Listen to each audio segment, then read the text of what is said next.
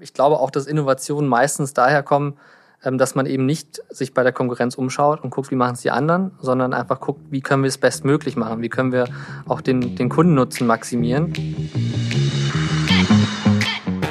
Hallo liebe Hörerinnen und liebe Hörer und herzlich willkommen zu einer neuen Folge des eBay Podcast für Händlerinnen und Händler und natürlich für alle, die es noch werden wollen.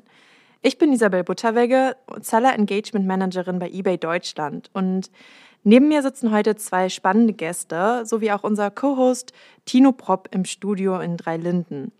Tino ist Senior Category Manager für Collectibles, Toys und Model Making. Also konkret bedeutet das, dass er sich um die wundervollen Kategorien Spielzeug und Modellbau bei eBay kümmert.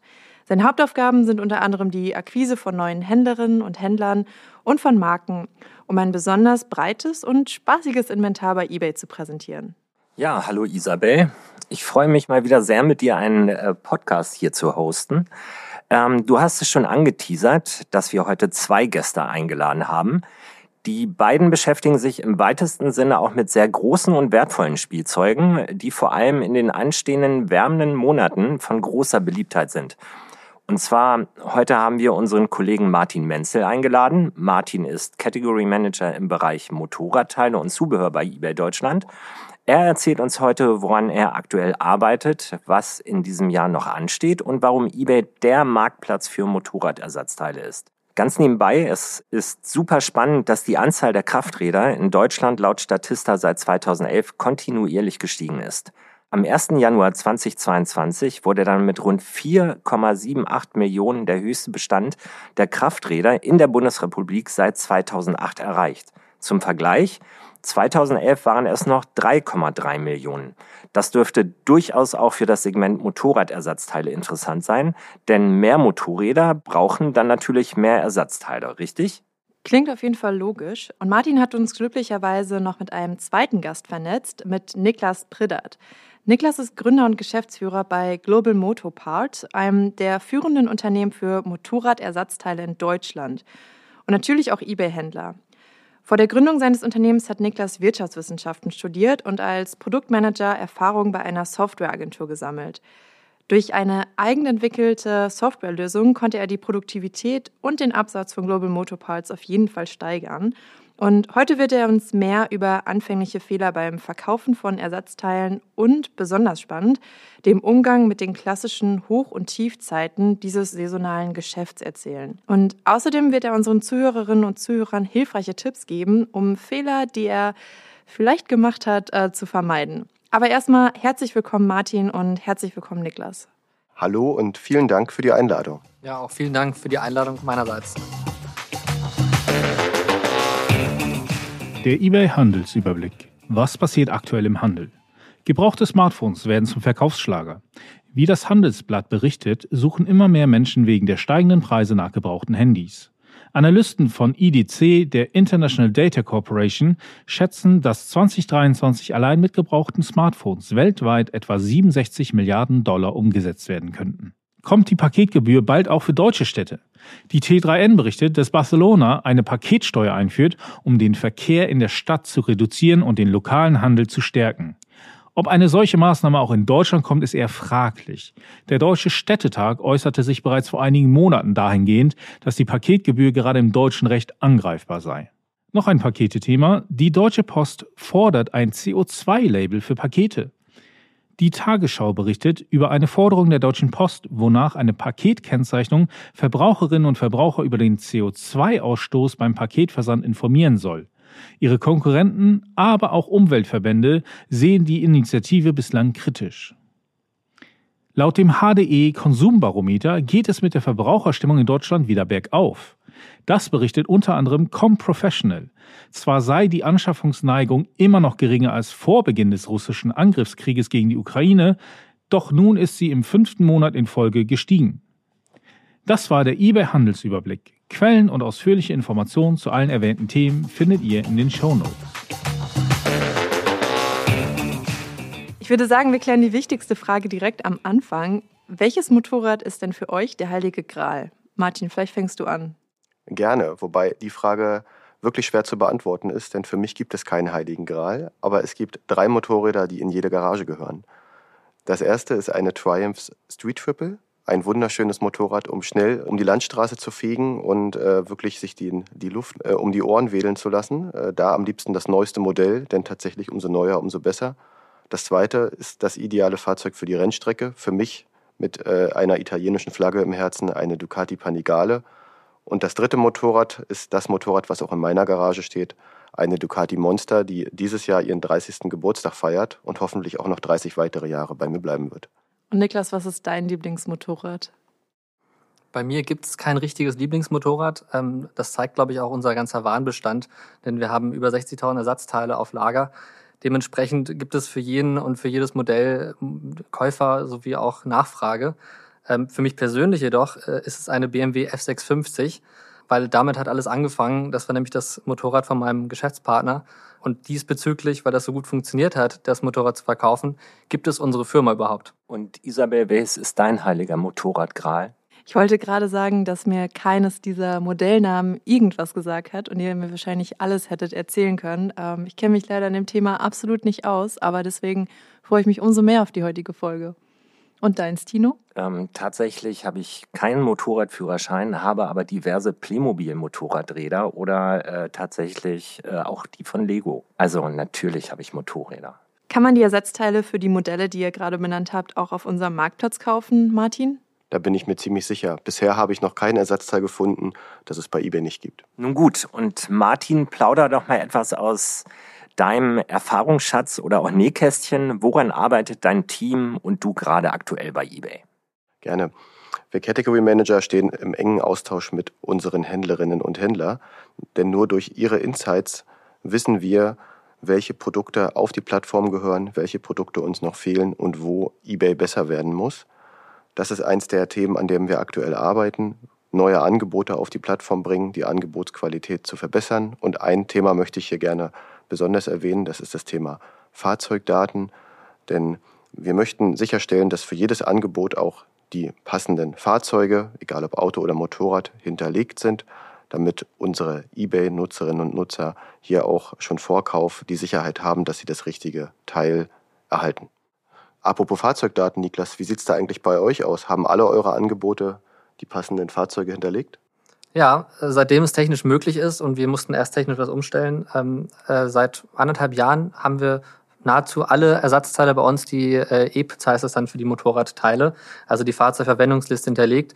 Mittlerweile sind wir sogar an dem Punkt, dass wir eine eigene Datenbank gebaut haben mit Motorradmodellen, wo wir schon die eBay E-Pits hinterlegt haben, damit wir direkt beim Hochladen dann die richtigen Fahrzeugzuordnungen haben. Das klingt so, als sei euer interner Katalog auch ziemlich auf eBay spezialisiert. Ihr habt ja 2019 gegründet. Seid ihr direkt mit eBay gestartet? Ja, äh, wir haben direkt mit eBay angefangen und ich glaube auch, wenn wir nicht mit eBay angefangen hätten, wären wir nicht so schnell an dem Punkt, äh, wo wir gewesen oder wo wir jetzt sind, weil es einfach sehr sehr schnell geht und man sehr schnell starten kann mit eBay. Wenn man einen eigenen Online-Shop aufbaut, dauert das immer sehr viel länger und man muss auch mehr Wissen mitbringen. Und Martin, was macht eBay als Marktplatz für den Verkauf von Motorradersatzteilen dann aus? Aus meiner Sicht ist eBay der ideale Marktplatz für den Kauf von Ersatzteilen. Und zwar nicht nur für Motorräder, sondern auch für alle weiteren Fahrzeuge, die es am Markt gibt. Und warum ist es so?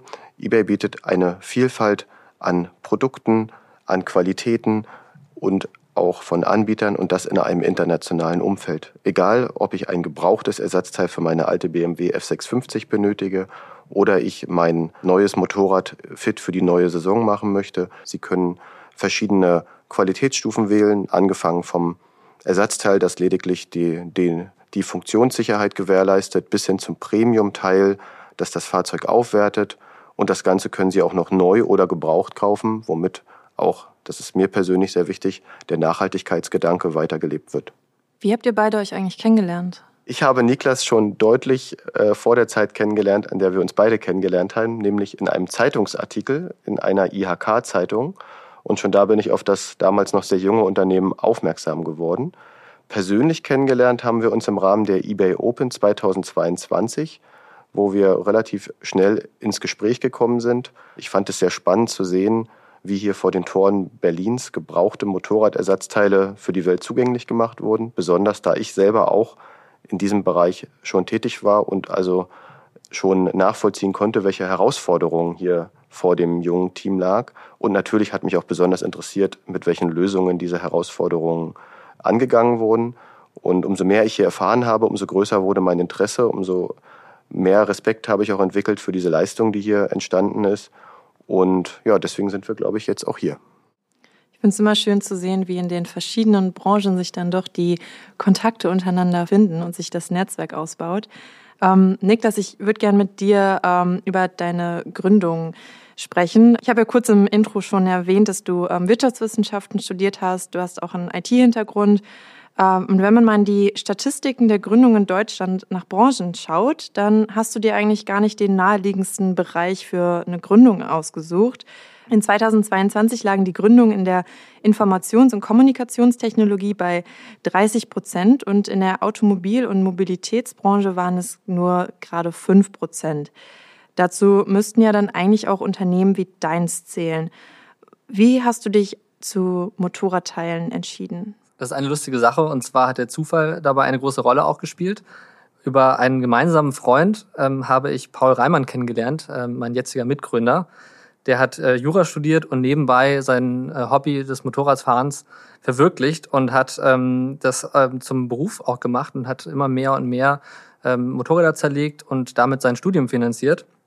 Und, ähm, und da komme ich nochmal zurück auf, das, auf die BMW F650 ähm, weil das nämlich genau das Motorrad war, was er da zerlegt hat, größtenteils und auch selber gefahren hat. Ähm, und das lief halt ganz gut und in, an dem Punkt haben wir uns getroffen, ähm, wo er genau ähm, größer werden wollte und es nicht mehr alleine ähm, stemmen konnte.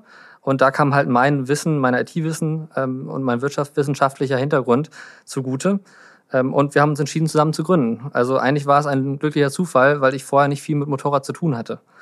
Ähm, ich liebe es aber, Prozesse zu optimieren und habe direkt, als Paul mir davon erzählt hat, gesehen, dass da unheimlich viel Potenzial drin steckt und dass man hier mit, mit IT, mit, mit Software ähm, sehr, sehr viel erreichen kann. Und ein paar andere Aspekte waren mir auch noch wichtig, und zwar aus etwas Defekten, etwas Alten, etwas Neues zu machen was ja auch ein bisschen der Grundgedanke von eBay, glaube ich, ist, dass man irgendwie alte Sachen, verstaubte Sachen oder auch kaputte Sachen äh, wieder zugänglich macht. Genauso dieses Analoge und das Digitale, dass man halt nicht nur was rein Digitales hat, wie es oftmals im Softwarebereich ist, dass man auch was anfassen kann, und dass man letztendlich sieht, dass man was geschaffen hat. Also wenn ich ein Motorrad ähm, zerlegt habe komplett und, und sehe, dass da 100, 150 Teile draus entstehen, die sich alle auch verkaufen und Leute glücklich machen, dann hat das für mich irgendwie persönlich einen großen Wert. Du sprichst ja mit sehr viel Leidenschaft halt eben über euer Business. Was denkst du aber, warum so wenige Personen in dieser Branche gründen?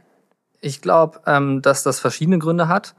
Und zwar ähm, einerseits ähm, ist das unsexy, der ganze Bereich. Ähm, es ist halt irgendwie dreckig, es ist ölig, man hat mit gebrauchten alten Motorrädern zu tun, hat auch so ein altbacken Image. Ähm, man denkt vielleicht auch an die Ludolfs, ich weiß nicht, ob ihr die kennt, aber das ist halt nicht so schön. Ich sehe es ehrlich gesagt, ähm, dass es eher das Gegenteil ist, dass es ein sehr nachhaltiger Bereich ist, dass man die Möglichkeit hat, Motorräder am Leben zu erhalten, denn oftmals nach 15, 20 Jahren hört die Ersatzteilversorgung vom Hersteller auf und es gibt keine Neuteile mehr. Sprich, wenn ich einen Oldtimer habe oder ein Motorrad habe, was vielleicht 20 oder 30 Jahre alt ist, dann kriege ich vielleicht einen kleinen Sensor nicht mehr, der verhindert aber, dass ich das Motorrad komplett benutzen kann und eigentlich muss ich es verschrotten. Weil auf dem Zubehörmarkt gibt es meistens technische Sachen aufgrund von TÜV oder anderen Hürden ähm, nicht neu zu erwerben. Und dementsprechend ist das der einzige Weg, mit, mit Gebrauchtteilen ähm, Motorräder wieder flott zu machen. Der zweite Punkt ist, dass man ähm, schon eine gewisse Expertise braucht, auch wenn es sich erstmal relativ einfach und simpel anhört, Motorräder zu zerlegen. Man braucht Kfz-Erfahrung, ähm, man muss sich mit Motorrädern mit Schrauben auskennen. Man muss sich in der Logistik auskennen, gerade wenn man es größer werden lässt, mit, mit Lagerplätzen, mit verschiedenen Systemen, wie man die ganze Lagerhaltung macht oder auch Abholung von, von DHL oder, oder Speditionen. Und man muss sich auch noch im E-Commerce auskennen. Also man muss wissen, wie man einen Online-Shop aufbaut, wie man Sachen zu eBay bringt, wie man äh, Beschreibungen generiert und äh, auch Retouren handhabt und so weiter und so fort, bis hin zur Rechnungsstellung, die auch in Deutschland wieder sehr komplex ist. Und nochmal ein dritter Punkt, den ich auch für wichtig äh, erhalte in dem Bereich, ist Kapital. Denn das alles kostet unheimlich viel Geld. Das ähm, hätte ich am Anfang auch nicht so gedacht. Aber man braucht Produktions- und Lagerfläche, man braucht Personal, man braucht Werkzeug und Equipment. Äh, Software und IT und muss natürlich auch diese Motorräder erstmal vorfinanzieren. Denn man muss erst ein Motorrad kaufen, dann zerlegen, fotografieren, online stellen und dann verkauft sich Stück für Stück ab. Das heißt, erstmal ist viel Geld da versunken. Sind eure Kunden eher Privatpersonen oder sind das auch eher Werkstätten, die Ersatzteile kaufen? Das ist unterschiedlich. Ähm, größtenteils sind das Privatpersonen, aber wir haben auch äh, Vertragswerkstätten oder verschiedene Werkstätten, die regelmäßig bei uns kaufen. Dann lass uns nochmal an den Anfang der Gründung eures Unternehmens springen. Was waren denn da die größten Hürden, die ihr überwinden musstet? Also ganz klar, ähm, der erste Winter war schwierig. Ähm, wir haben im Mai gegründet und der, der Sommer lief ganz gut, ähm, aber das Motorradbusiness ist ein sehr saisonales Geschäft. Das heißt, im Winter ist der Umsatz einfach geringer. Das kennt man aus anderen Bereichen ja auch schon. Äh, ich glaube, ein Extrembeispiel ist äh, das Feuerwerksgeschäft mit Feuerwerkskörpern, wo alles sich um ein, zwei Tage größtenteils abspielt. Bei uns ist es genau andersrum, dass im Sommer gut läuft und im Winter nicht so gut. Dementsprechend äh, war der erste Winter schwierig. Niklas, du hast gerade gesagt, der Winter war ziemlich hart. Ich hätte jetzt als Laie tatsächlich gedacht, im Sommer fahre ich und im Winter restauriere ich vielleicht mein Motorrad. Also, dass ihr vielleicht gar nicht so stark von diesen saisonalen Abhängigkeiten betroffen seid. Was bedeutet das für euch und ein Unternehmen? Wie managt ihr das? Also am Anfang war das schon ein Problem. Mittlerweile haben wir Wege gefunden, wie wir das besser ausgleichen können. Zum einen sind wir nun breiter aufgestellt und ähm, haben ein größeres Inventar, äh, bieten auch mehr an. Ähm, dadurch gleicht sich das wieder ein bisschen mehr aus. Dadurch sind wir nicht auf einzelne Verkäufe so sehr angewiesen. Ähm, zum anderen sind wir mittlerweile auch deutlich internationaler aufgestellt. Das heißt, wir haben ähm, Übersetzungen verschiedenste Sprachen und verschiedenste Währungen. Und wenn bei uns Winter ist, ähm, gibt es in anderen Regionen der Welt, ist, äh, ist dort Sommer. Und das gleicht jetzt zum Teil wieder aus. Natürlich haben wir trotzdem ein kleines äh, saisonales Loch. Das haben wir am Anfang ähm, überwunden, indem wir mehr Springer hatten, würde ich mal sagen.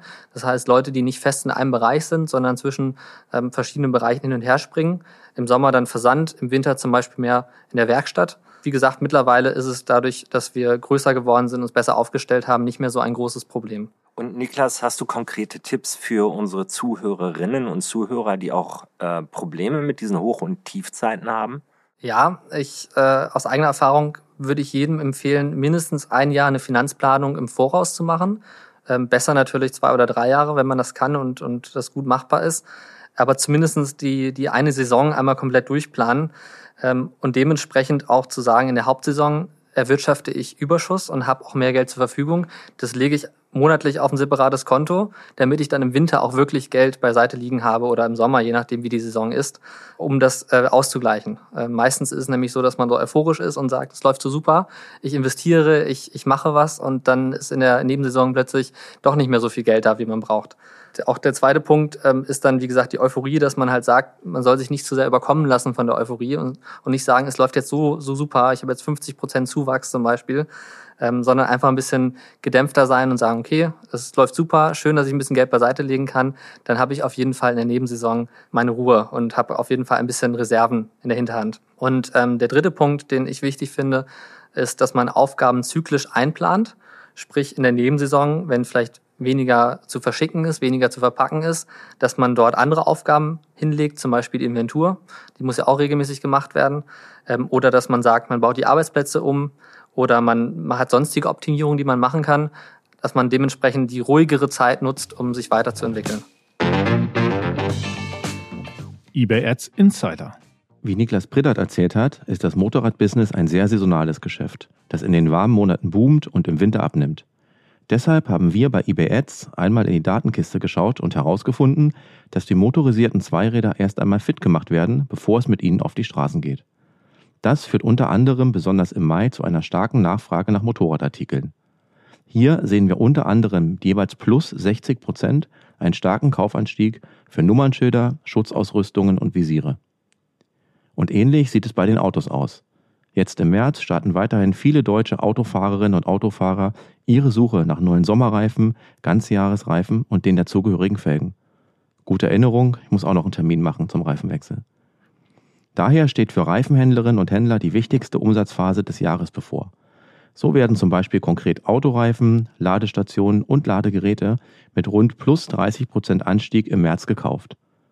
Auch die Verkäufe von Anhängerkupplungen und Autopflegeprodukten steigen von März bis Mai mit plus 10 bis plus 30 Prozent deutlich an. In diesen heißen Umsatzphasen schläft die Konkurrenz bekanntlich nicht.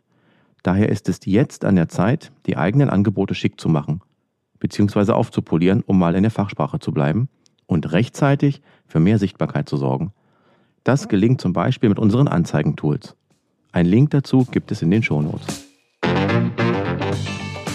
Du hattest gerade schon mal kurz über längere Lieferzeiten in den letzten Jahren gesprochen und davon war ja die Ressourcenbeschaffung auch generell betroffen.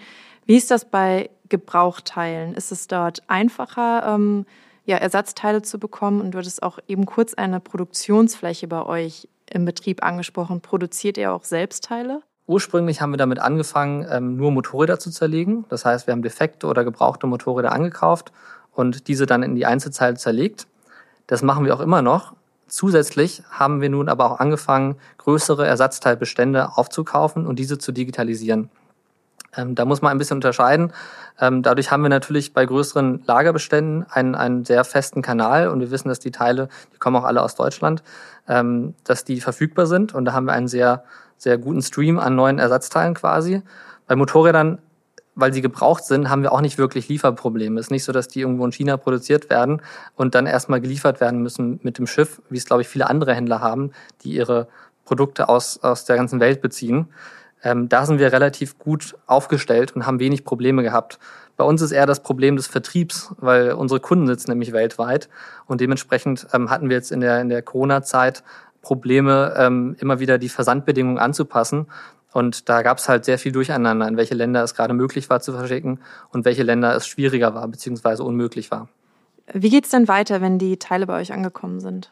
Wir haben im Grunde drei verschiedene Bereiche. Und zwar als erstes die Werkstatt, als zweites die Fotografie und der dritte Bereich ist die Endkontrolle beziehungsweise der Upload. Und da passieren verschiedene, verschiedene Sachen. Das meiste passiert erstmal in der Werkstatt. Da werden die Ersatzteile, ähm, je nachdem, ob sie als ganze Motorrad bei uns ankommen oder wie gesagt als Lageraufkauf, macht es keinen großen Unterschied. Ähm, dann werden sie einmal nur zerlegt vorher.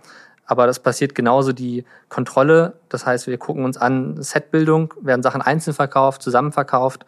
Ähm, jedes Teil bekommt eine eindeutige ID, die ab dann auch für, für immer gilt, dass man es eindeutig identifizieren kann. Dann passiert eine Funktionsprüfung, ähm, die sowohl eine Sichtprüfung ist, also wir gucken uns optisch an, kann man irgendwelche Mängel erkennen. Ähm, Wenn es möglich ist, gucken wir sogar, prüfen wir die, die Teile und gucken, ob's ähm, und messen die Sachen und gucken, ob man Defekte feststellen kann, soweit das möglich ist. Wir machen auch Probefahrten mit den Motorrädern zum Beispiel im Voraus. Dann wird es kategorisiert, das heißt, wir gucken, was genau ist das für ein Teil, gehört es zur Bremse, ist das ein Sensor. Ähm, wir versuchen möglichst viele Daten zu erfassen. Wenn das alles erledigt ist, geht es in den zweiten Bereich, in die Fotografie. Dort werden ähm, die Fotos erstellt. Es gibt nochmal eine zweite Kontrolle, ein Vier-Augen-Prinzip, dass Defekte oder mögliche Schäden erkannt werden. Ähm, dort wird es auch direkt eingelagert und der Lagerplatz hinterlegt. Und der letzte Schritt ist dann äh, am Computer eine Endkontrolle, wo die ganzen Fotos überprüft werden, wo geguckt wird, ähm, was ist die Preisfindung. Dann gucken wir, ähm, ermitteln einen, einen guten Preis. Und ähm, letztendlich wird es dann hochgeladen und ist äh, auf verschiedenen Marktplätzen erhältlich. Und Niklas, du hattest ja schon vorhin gesagt, dass erstmal eine gute technische Grundlage Voraussetzung ist und ein gutes Datenmanagement. Was genau meinst du damit?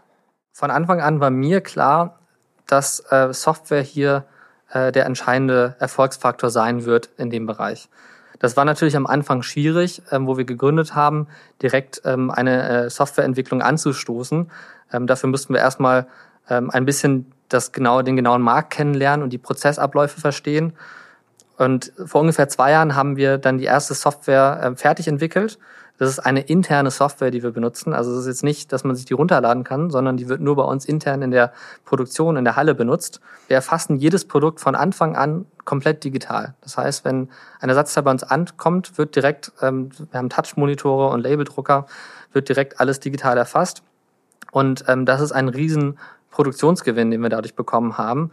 Ähm, vorher war es viel mit Adding auf Tüten schreiben ähm, und äh, wieder abfotografieren, was natürlich enorm viele Fehler verursacht, ähm, enorm viel Zeit kostet ähm, und auch Probleme macht. Ähm, und das haben wir, seitdem wir jetzt das alles rein digital erfassen, ähm, konnten wir da richtig viel an Professionalität gewinnen. Wir konnten die Fehlerquote deutlich reduzieren. Und auch solche Sachen wie zum Beispiel Fehlbestände haben wir auch größtenteils so gut wie gar nicht mehr. Bei Gebrauchteilen hören wir häufig, dass es für Käuferinnen und Käufer oft schwierig ist, den Zustand einzuschätzen. Äh, Martin, welche Lösung bieten wir hier Händlerinnen und Händlern an, um hier möglichst transparent zu bleiben? Wir haben hier einige Lösungen, die es dem Kunden ermöglichen, schon vor Kauf den genauen Zustand des Produkts zu ermitteln. Zum einen ähm, gibt der Händler beim Einstellen des Produkts an, in welchem Zustand es sich befindet. Also handelt es sich beispielsweise um ein neues original verpacktes Produkt, um ein neues Produkt, was schon geöffnet ist oder ein gebrauchtes Produkt bis hin aber auch zu einem defekten Produkt, denn wir haben auch identifiziert, dass auch defekte Teile, zum Beispiel an unserem Beispiel ein verunfallter Motorradrahmen, noch einen Käuferkreis anspricht und hier über den Marktplatz verkauft werden kann. Dann hat der Händler die Möglichkeit, äh, Bilder des Produkts einzustellen. Wir empfehlen immer, möglichst viele Bilder einzustellen, nicht nur mit einem Bild hier das Angebot zu eröffnen, damit ähm, der potenzielle Käufer genau sieht, was er erwartet, um so auch Diskussionen oder Rückabwicklungen auf einem möglichst niedrigen Niveau zu halten. In der Beschreibung können dann noch ergänzende Hinweise gegeben werden, um bei unserem Beispiel mit dem Rahmen zu bleiben. Also beispielsweise, was für ein Unfall hier passiert ist, was für ein Schaden ähm, ähm, hier vorliegt und auch welche Dokumente dabei sind. Und der Käufer hat im Vorfeld, bevor er den, den Kaufprozess durchläuft, auch die Möglichkeit, über die Bewertung zu prüfen, ob diese Angaben die er hier hat, entsprechend auch der Wahrheit entsprechen und ob vorherige Käufer hier ähm, positives Feedback hinterlassen haben. Wo wir gerade über Lösungen von eBay sprechen. Wir hatten ja eben über die Saisonalitäten gesprochen und die Herausforderungen. Gibt es denn hier auch Angebote von eBay, wie Verkäuferinnen und Verkäufer mit diesen Hoch- und Tiefzeiten umgehen können? Ja, natürlich, wir können die Saison entsprechend nicht verschieben. Das können wir nicht tun, aber wir können dafür sorgen, dass gerade die Zeiten, in denen die Saison abschwächt oder auch noch nicht ähm, die Hochsaison ist, dass diese Zeiten ähm, für Verkaufsaktionen genutzt werden. Da gibt es diverse Marketing-Tools, die unseren Verkäuferinnen und Verkäufern freistehen, wo die Reichweite erhöht werden kann oder auch der Preis reduziert wird, um hier die Käufer anzusprechen, die eigentlich noch nicht ein konkretes Interesse hatten. Dann, Niklas hat es vorhin schon äh, ausgeführt, ist die Saison auf der Welt anders. Es gibt die Möglichkeit, also auch das aktiv zu nutzen, indem die Verkäufe in die Länder ausgesteuert werden, die also entsprechend aktuell eher eine Hochzeit haben. Hier stehen wir auch gerne beratend zur Verfügung und in der wirklichen Nebensaison, wo also die Nachfrage sehr gering ist, ähm, empfehle ich, die Möglichkeiten der Beratung, die eBay bietet, zu nutzen, beispielsweise sich für das Pro-Trader-Programm zu registrieren oder die diversen Hilfeseiten und Communities zu nutzen, um ideal vorbereitet in die Zeit zu gehen, in der dann eben keine Zeit mehr ist, die Angebote zu optimieren oder Dinge zu verbessern, um so ein noch erfolgreicheres neues Jahr zu erhalten. Vielleicht an der Stelle nur ein kurzer Hinweis. Die Marketing-Tools, die du gerade angesprochen hattest, die sind für Verkäuferinnen und Verkäufer mit einem eBay Shop-Abonnement im Verkäufer Cockpit Pro verfügbar. Und den Link zum Pro-Trader-Programm, den packen wir gerne noch mit in die Show Notes. Äh, Niklas, ähm, wir hatten das auch vorhin schon angesprochen. Es gibt in Deutschland wenige Gründungen in deinem Bereich bzw. in deiner Branche. Es wird in dem Segment Motorräder jedoch ein jährliches Umsatzwachstum von knapp 3,4 Prozent deutschlandweit erwartet. Ähm, ich denke, das birgt ja dann auch für Ersatzteile, also dein Business, ein enormes Marktpotenzial, vor allem in Deutschland. Ähm, kannst du uns einen Einblick in deine anstehenden Ziele geben? Ja, sehr gerne. Wir orientieren uns gar nicht so sehr am Markt oder an der Konkurrenz, sondern ähm, wir versuchen, ein, ein nachhaltiges und langfristiges Unternehmen aufzubauen, und ähm, das ist eigentlich unser erstes Interesse. Das heißt, wir sind gar nicht so sehr auf den, auf den Markt fokussiert. Ich glaube auch, dass Innovationen meistens daher kommen, ähm, dass man eben nicht sich bei der Konkurrenz umschaut und guckt, wie machen es die anderen, sondern einfach guckt, wie können wir es bestmöglich machen, wie können wir auch den, den Kundennutzen maximieren, wie können wir den, den Leuten auf Ebay, den einzelnen Käufern, möglichst genau das bieten, was sie brauchen. Also eine ehrliche Beschreibung geben, die Beschädigung möglichst zu 100 Prozent äh, genau erfassen und äh, viele Bilder machen, viele äh, Sachen wie zum Beispiel die Teilenummer mit angeben. Das haben wir jetzt zum Beispiel neu hinzugefügt, dass alle unsere, unsere Artikel eine Teilenummer ähm, direkt als eBay-Merkmal hinterlegt haben. Und da sind wir sehr hinterher, dass wir da ähm, sowohl technisch uns noch weiterentwickeln und ähm, mehr Möglichkeiten nutzen. Auch was, was eBay da an, an neuen Sachen entwickelt, sind wir auch immer sehr bereit, ähm, das auszuprobieren ähm, und dem, dem Kunden dadurch ein besseres Erlebnis zu bieten generell ist unser Ziel, mittellangfristig unser Branding nochmal zu verbessern. Das heißt, dass Global Motoparts für eine professionelle Firma steht und einen zuverlässigen Händler und die Leute wissen, dass sie hier gute Qualität bekommen und, und einfach das bekommen, was sie auch in der Anzeige sehen. Wir verkaufen auch, wie Martin vorhin schon meinte, auch gebrauchte Sachen oder auch defekte Sachen, aber dann geben wir es ganz klar an und mit einem deutlichen Preisnachlass. Also man kann, glaube ich, fast alles verkaufen. Das ist interessant, dass selbst kaputte Sachen sich oftmals verkaufen, weil Leute nur eine kleine Schraube vielleicht brauchen oder einen kleinen Sensor oder, oder einen kleinen Halter, den es nicht mehr zu kaufen gibt und sich dann freuen, dass sie das doch noch irgendwo bekommen. Aus technischer Sicht, ich bin ja auch für die Technik verantwortlich, ist es unser Ziel, noch mehr ähm, in die neuen Technologien reinzugehen, wie zum Beispiel Bilderkennung, ist ein sehr spannender Bereich und auch mehr aus unseren Daten zu machen, weil wir sammeln ja mehr und mehr Daten, mehr Verkäufe und haben auch mittlerweile, gehen wir Richtung 100.000 äh, Artikel. Ähm, das ist schon ähm, spannend, was man da auch ähm, langsam alles auswerten kann und welche Insights man dadurch bekommen kann. Das finde ich ist eine sehr coole Einstellung zu sagen, man orientiert sich gar nicht, was auf dem Markt passiert, sondern wirklich, ähm, wo wollt ihr hingehen? Niklas, was würdest du rückblickend deinem Gründer-Ich raten? Ich glaube, bei jeder Gründung ist irgendwann der Punkt, gerade in den ersten zwei Jahren, wo man an einem Tiefpunkt ist, wo man sagt, ich habe keine Lust mehr, ich will nicht mehr, ich kann nicht mehr, weil es finanziell immer schwierig ist, gerade wenn man keine externe Finanzierung hat. Ähm, und weil einfach mehrere Sachen, blöde Sachen irgendwann zusammenkommen und man denkt, wofür mache ich das eigentlich alles? Ich kann nur jedem empfehlen, ähm, hier nicht alleine zu gründen, sondern das mit einem Partner zu machen, zu zweit zu machen. Das hat mich unheimlich motiviert, ähm, weil ich dadurch man sich gegenseitig auffangen kann und mal ist, hat der eine keine Lust mehr und sagt, ich kann nicht mehr und dann sagt der andere, hier komm, ich peppel dich wieder auf. Und man muss natürlich trotzdem irgendwo auch kritisch hinterfragen und sagen, hat das Geschäftsmodell wirklich auch ein, eine Perspektive? Ähm, und äh, da habe ich an keinem Punkt äh, das Gefühl verloren, dass das nicht funktionieren könnte. Ähm, aber ich glaube, die meisten Gründer scheitern daran, dass an diesem Punkt nicht durchhalten. Und das würde ich jedem empfehlen, einfach ähm, da mal die Zähne zusammenzubeißen, ähm, wenn man wirklich davon überzeugt ist, dass das Geschäftsmodell funktioniert.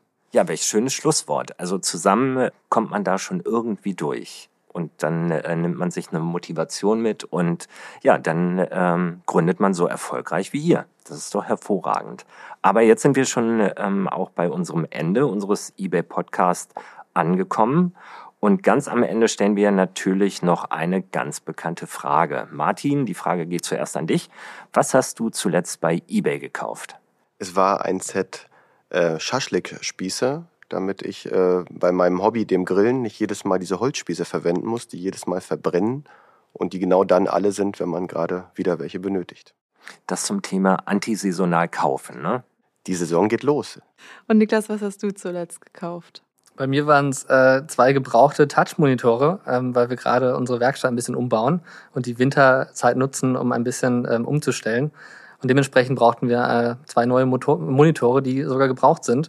Äh, man muss ja nicht immer alles neu kaufen. Und was habt ihr zuletzt verkauft? Da habe ich gerade sogar nachgeschaut und zwar ein Verkleidungshalter-Set für eine BMW K1100 LT. Und auch das sagt mir nichts.